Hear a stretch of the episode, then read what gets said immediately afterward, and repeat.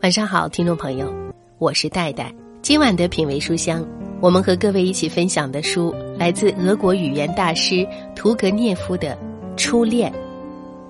可能很多听众朋友都曾经看过这本书，《初恋》对于每个人来说是甜美也是苦涩，但是在屠格涅夫的这本《初恋》当中，却有着独特的、丰富的层次。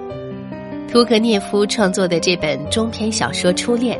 讲述了四十余岁的中年人对于十六岁初恋生活的回忆，并且细致而独特的描写了主人公少年我的心理活动。俄国作家屠格涅夫从小生活在林木茂盛、风景如画的斯巴科耶庄园，他在这里度过了童年。少年时代，他的父亲谢尔盖·尼古拉耶维奇是一位漂亮的军人。父亲谢尔盖与比他大的妻子结婚，他们的婚姻并不美满，他只管享乐，不问家事，与妻子关系冷淡。他与周围人的交往是严肃而冷淡的，几乎是孤傲、客气和矜持的。孩子们渴望父亲对他们表示哪怕是短暂的温柔，但是那样的时间是十分难得的。他曾对儿子图格涅夫说。你能怎么玩就怎么玩，你是属于自己的。人生在世就是这么回事。屠格涅夫的母亲专制蛮横，性格暴躁。屠格涅夫曾经说：“我的童年没有什么值得回忆的，没有一点愉快的记忆。我怕母亲就像怕火一样，为了一点小事，我经常受罚。一句话就像是新兵受训似的。”这样的生活背景和心理状态，也在这本《初恋》当中有所体现。这本《初恋》也是屠格涅夫对于过去的一段生活的重现，属于自传性小说，以第一人称叙述。男主人公即是作者本人，女主人公真实存在，母亲的形象与真实也十分贴近。故事始于作者十六岁，与父母到别墅度假。他为考大学复习，父亲对他不管不问。虽然是独生子，母亲忙于家务，且与父亲的婚姻不美满，对于作者疏于管教。两个人的结合源于金钱。母亲比父亲大十岁，十六岁的少年正值对异性感兴趣的年龄。虽然从未与女性接触，却心怀美好的期许。故事就是这样发生的。接下来的时间，就让我们请出今晚的朗读嘉宾，著名演播艺术家李野墨，跟随李野墨的声音，一起走进屠格涅夫的初恋的故事。大家好，我是今天的朗读者李野墨。今晚我们一起朗读分享的书是屠格涅夫的《初恋》。事情发生在一八三三年夏天。那时候我十六岁，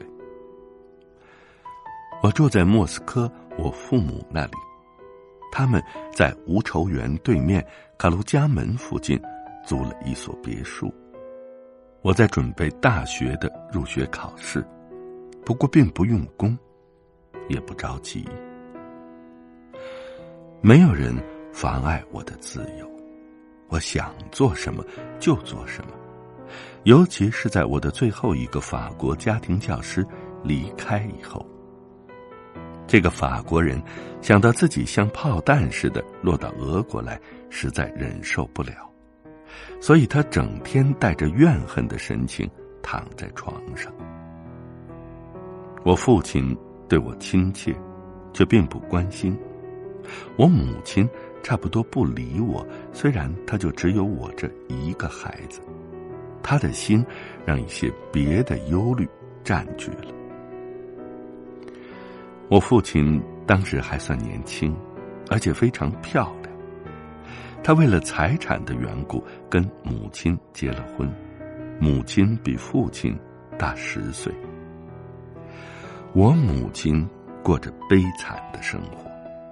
她老是激动、妒忌、生气，可是不敢在我父亲面前露出来。母亲非常怕他，他总是显得那么严肃、冷静、疏远。我从没见过比我父亲更镇静、更自信、更有威风的人。我永远忘不了我在别墅里过的最初几个星期。天气好极了，五月九日就是圣尼古拉节的那一天，我们搬到城外去。我有时在别墅的花园里散步，有时到无愁园，有时就溜到郊外。我随身总带一本书。例如盖德诺夫的教科书，可是我很少去翻它。我倒常常高声朗诵诗篇，我背得出很多诗句。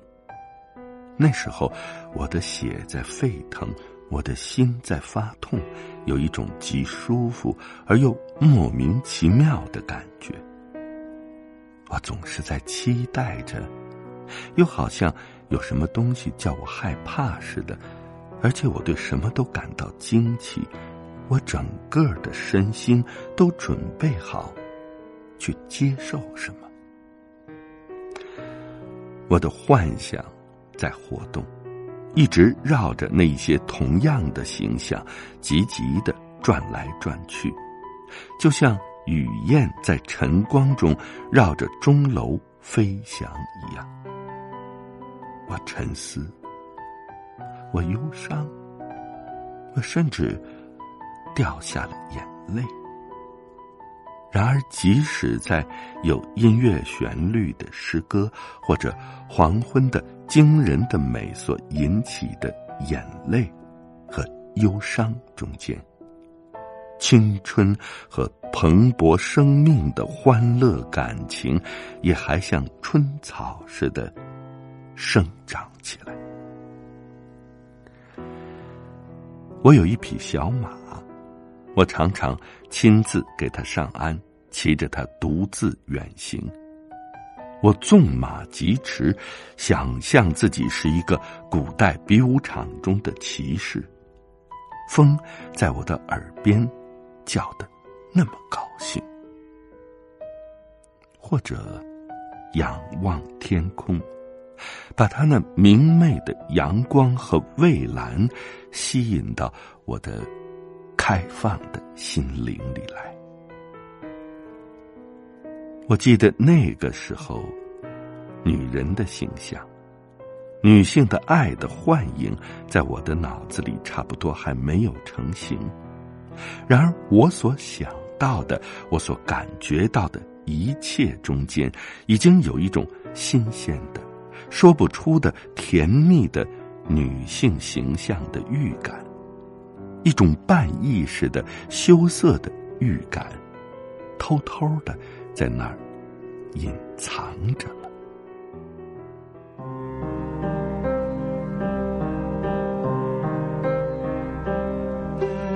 刚才您听到的是李野墨朗读的屠格涅夫的初恋的片段。《初恋》这本书，屠格涅夫自称说是自己最爱的作品。他说，其他作品或多或少有编造的成分，《初恋》却依据真事儿而写成，不加一点修饰。每当我反复阅读时，人物的形象就在我眼前鲜明的展现出来。据说这本书也是屠格涅夫平生最喜欢的作品，虽然不是大师的代表作。但却是刻画最精准的一本书，书中对于少年的心理刻画特别的详细且细腻。比如接下来的这个章节，就是少年懵懂而热烈的感情产生之后，屠格涅夫是用这样的文笔描述的：我趁他没有抬眼的时候端详他，起先偷偷的看，后来越来越大胆了。我觉得他的脸比昨天傍晚的时候更动人，在他脸上一切都显得那么秀气，那么聪明，那么可爱。他背朝那扇挂着白色窗围的窗坐着，阳光透过窗围射进来，一抹柔和的光照在他那蓬松的金黄色的头发上，他那洁白的颈项上，他那威胁的肩膀上，他那娇柔平静的胸脯上。我望着他。现在，他对我已经是多么亲密，多么接近了。我觉得我早已认识他了。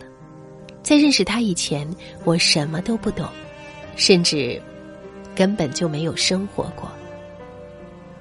他身上穿一件深色的旧长袍和一条围裙，我多么想抚摸这长袍和围裙的每一道褶纹。他的鞋尖从长袍下端露了出来，我多么想拜倒在这双鞋子跟前。现在，我坐在他对面，我想到，我已经认识他了，多幸福呀，上帝呀！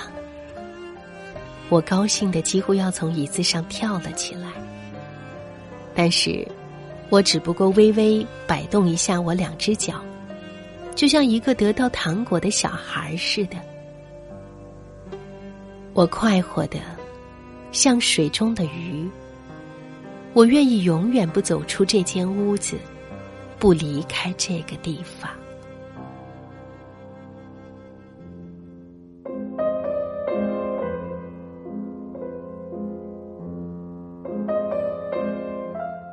这一天整晚和第二天早晨。我都在一种郁郁不乐的麻木状态中度过。我记得我想用功，拿起盖达诺夫的书，可是这本著名教科书的排得很稀的每一行、每一页都白白的从我的眼前溜过去了。我把尤里乌斯·凯撒以作战勇敢而著名的这一句接连。读了十遍，却不知道是什么意思。终于丢开了书。午饭前，我又在头发上涂了油，又换上长礼服，系上领结了。这是为什么？母亲问我道：“你还不是大学生，天晓得你能不能通过大学考试。”而且，你的短上衣做了还不久呢，你不能就把它丢掉。要来客人，我轻轻的、几乎绝望的说：“别胡说，这算什么客？”我只好服从。我脱去长礼服，换上短上衣，不过没有取掉领结。午餐前半小时，公爵夫人同她女儿来了。老太太在她那件我见过的绿色衣服外面加了一条黄披巾，戴一顶饰着火红色缎带的老式帽子。她一开头就说起她的期票、叹气、哭穷，不断的恳求帮助，可是她一点都不讲礼貌。还是那样大声的吸鼻烟还是那样自由的在椅子上扭来转去，坐立不安。他好像完全没有想到，她是一位公爵夫人。齐奈达的态度恰恰跟他相反，非常庄重，差点显得高傲了，是真正公爵小姐的气派。他脸上。有一种冷冰冰的端庄和尊严，我简直不认识他了。我也认不出他的微笑，他的目光。虽然我觉得他在这种新姿态中也还是很美。他穿一件浅蓝色花轻纱长袍，头发照英国式梳的，梳成长长的一条一条的发卷。垂在颊上，这种样式跟他脸上冷冰冰的表情非常相称。午餐的时候，父亲坐在他旁边，父亲用他特有的那种优雅而大方的殷勤在招待他的邻座。父亲偶尔望他，他也偶尔望望父亲，而且带着这么奇怪的，几乎是敌意的眼光。他们用法语交谈。我记得亲爱的发音的准确叫我吃惊。公爵夫人在席上还是像先前那样的一点儿也不讲礼貌，她吃的很多，而且夸菜做得好。母亲显然给他烦透了，用一种厌烦的、冷淡的态度在应付他。父亲偶尔微微的皱皱眉头。母亲也不喜欢亲爱的。一个多骄傲的女人。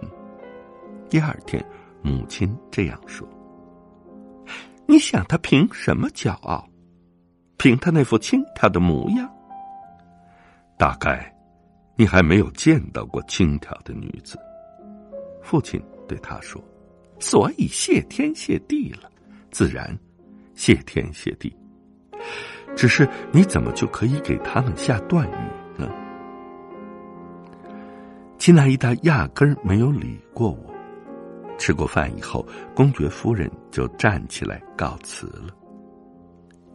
我就指望着你们的照顾了，玛利亚·尼古拉耶夫娜和彼得·瓦西里耶维奇。他像唱歌似的对父亲和母亲说：“我有什么办法呢？过去有过好日子，可是早已过去了。”现在我虽是一个有爵位的夫人，呵呵，他带着令人不愉快的笑声加了一句：“但要是没有吃的，虚名又有什么用？”父亲对他恭敬的鞠了一个躬，送他到前厅门口。我就穿着短上衣站在那里，低头望着地板，仿佛是一个判了死罪的犯人。金奈伊达对我的态度完全把我毁了，却不料他走过我身边的时候，他眼睛里又带着先前那种温柔的表情，很快的低声的对我说：“八点钟到我们家里来，听到吗？”一定来，这使我多么惊奇！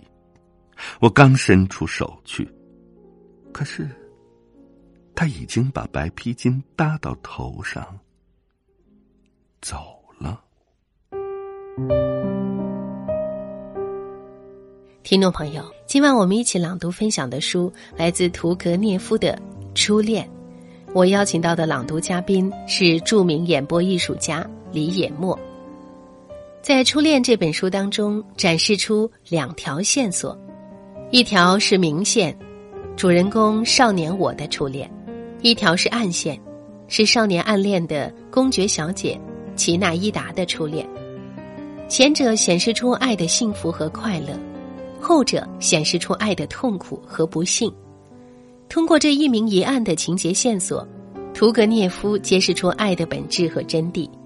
这就是在作品结尾处，主人公父亲对他说的话：“当心女人的爱情，当心这种幸福，这种毒素。”而这在某种意义上，又可以视为是初恋的主题。其中在明线部分，书中有一个片段是讲述了少年为了爱上的公爵小姐，从墙上毫不犹豫跳下去的场景，令人印象深刻。我沉浸在种种想象中的图画里，我总是找僻静的地方去躲避。我特别喜欢温室的废纸。我常常爬到高墙上坐下来。我坐在那里，觉得自己是一个很不幸、很孤独、很忧郁的年轻人。这叫我可怜起自己来了。可是这种感伤对我来说又是多么大的安慰，又多么使我陶醉。有一天，我正坐在墙上，望着远处，倾听钟声。忽然有什么东西在我身边掠过，不像是风，也不是站立，仿佛是人的气息，仿佛有人走近的感觉。我朝下一看，下面是齐娜伊达，穿一件浅灰色的衣服，肩上撑一把粉红色阳伞，匆匆忙忙的走来。他看见我就站住了。把草帽边往上推一下，抬起他那天鹅绒似的眼睛望着我。您在那么高的地方做什么？他带着一种古怪的笑容问我。哦，他接着说下去：“您总是说您爱我，倘使您真爱我的话，那么就跳到路上我这儿来。”齐娜伊达的话还不曾说完，我纵身凌空跳了下去。就像有人在背后猛然推了我一下似的。这堵墙大约有两额丈高，我跳下来的时候脚先着地，不过震动的太厉害了，我竟然站不住，我倒在地上，一下子就失去了知觉。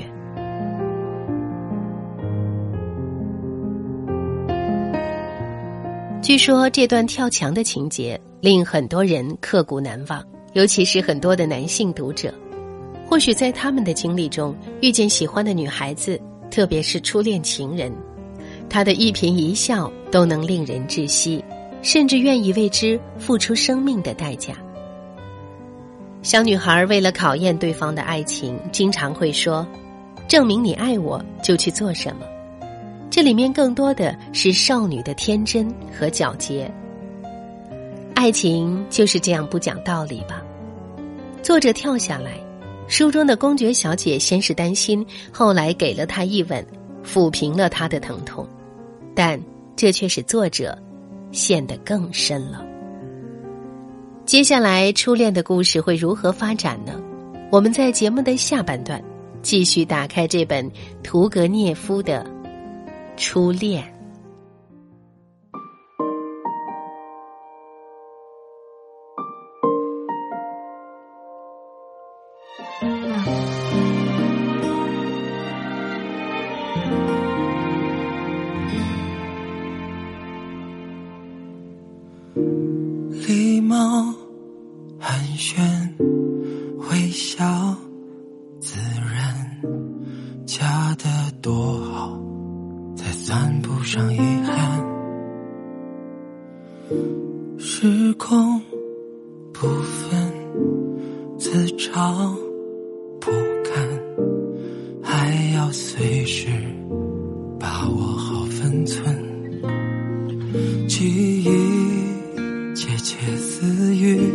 孤独的人在听，听怎样的歌曲，我才算爱过你？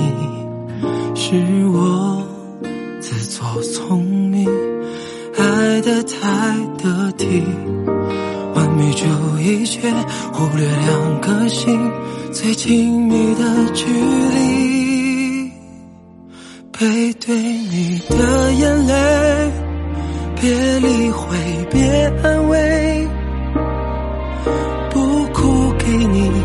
也算一种无畏。背对着你崩溃，不想留给你为难的机会，因为我要你想起我。只记得快乐，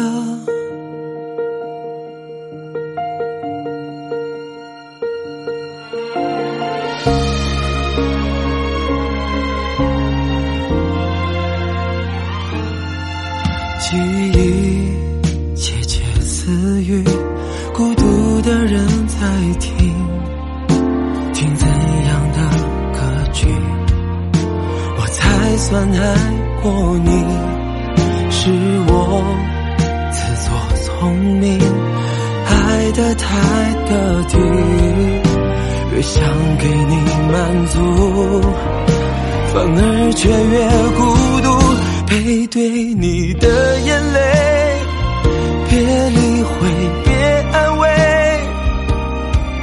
不哭给你也算一种无畏。背对着你崩溃，不想留给你为难的机会，因为我要你想起我。